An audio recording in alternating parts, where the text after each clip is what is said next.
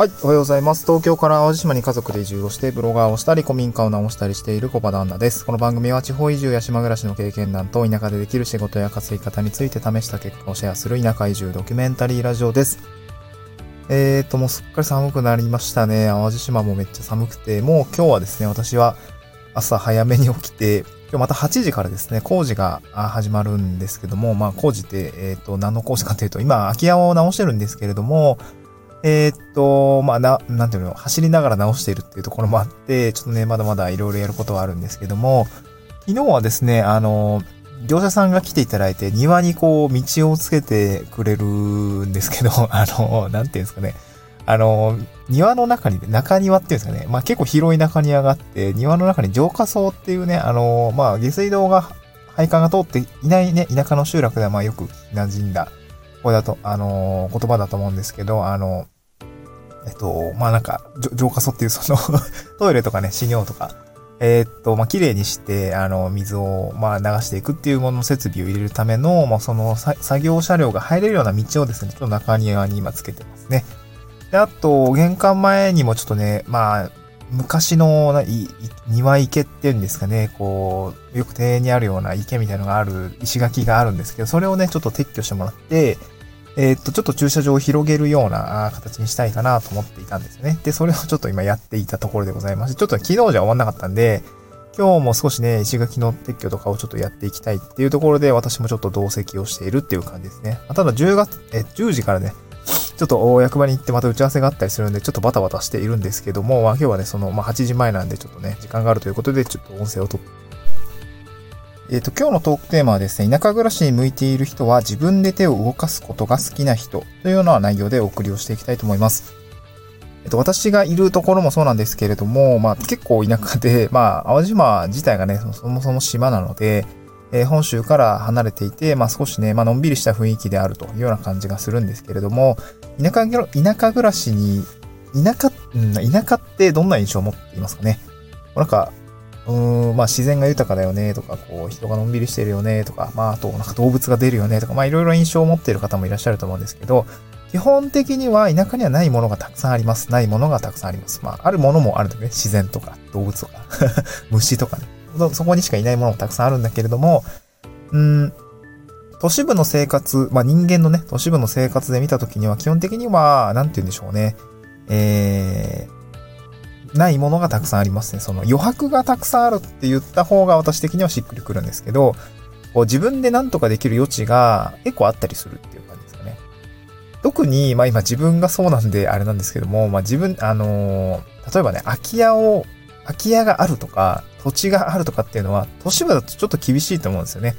うん、まあ、あんだけ人が密集していて、で、もう、あの、雑居ビルとかもせせこましい感じで、えー、いろいろね、ひしめいてると思うんですけど、やっぱ土地とか、あの、建物とかってなかなかね、手が出るような金額では手に入らなかったりするんですけど、田舎の方だと、やっぱり土地は余ってるし、まあ、山もありますとか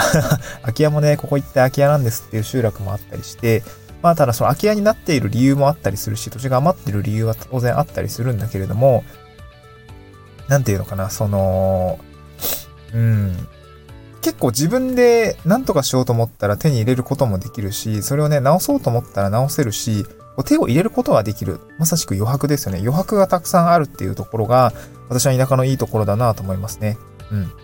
で、この田舎暮らしに向いている人は自分で手を動かすことが好きな人ってってる、まあ理由なんですけれども、まあ、なんて言うんでしょうね。こう自分でやってみるとか、自分で体験してみることを、まあ良しとする。めんどくさがりじゃないって言ったら、ちょっと語弊があるんですけどね。まあ私も面倒なことは嫌なんで 面倒なんですけど、まあなんかね、こう自分でやっている感がある。まあそういうことにこう生きている感覚をね、あの、すごい感じれる人はなんか田舎暮らし向いてるかなと思いますね。うん。まあ、こっちも大体その土地が余ってたりとか人手不足だったりすることがあるんで、自分自身がね、プレイヤーとしてこう、なんだろう、手を動かしたりとか、実際参加してみてやってみるっていうことがね、すごくね、私はいい経験だと思いますし、まあこれまでね、東京で暮らしていた、ま、東京でどんな暮らしぶりをしていたかっていうと、本当に、えっと、まあ都心部の、まあアパートとかに住んで、えっと、ま、サラリーマンやってたんですよね。システムエンジニア業をやったんですね。うん。だからずっとパソコンの画面でキーボード、まあね、実際やってることはね、そのコードだったりとか、あの、頭をね、すごく使うような仕事ではあったんだけれども、旗から見たら、あの、体がね、体的に考えたら、キーボード打ってるだけなんですよね キーボード打ってるとか、喋る。まあそほほ、ほとんどのね、デスクワークってそういうもんですけど、ね、あのー、画面の中はさ、いろいろ頭の中をこねくり回したりとか、資料を作ったりとか、デザインをしたりっていうのはすごくね、あのー、高度な、えー、知的な生産物であるとは思うんだけれども、体的に見ると、なんかこうね、触ってるものはキーボードだし、座ってるのはずっと同じ椅子だし、えー、見ている、まあ、画面ですよね。まあ、なん、なんていうの？あの、有機物っていう、無有機物無機物じゃないんだけど、なんていうのかな、その画面でしかないと思うんですよね。うん。その、自然に、あの、私今外でやる作業が増えてきたりします。古民家の外回りを片付けたりとか、えっ、ー、と、庭をね、片付けたりとか、それこそ大きい石を持って運んだりとか、木を切ったりとかっていうことをしてるんですけど、まあ、そんな中でね、あの、太陽に浴びる時間が増えたりとか、風を感じる時間が増えたりとか、あ、虫いるなとかね。あと最近はトカゲめっちゃ見ますね。トカゲとか。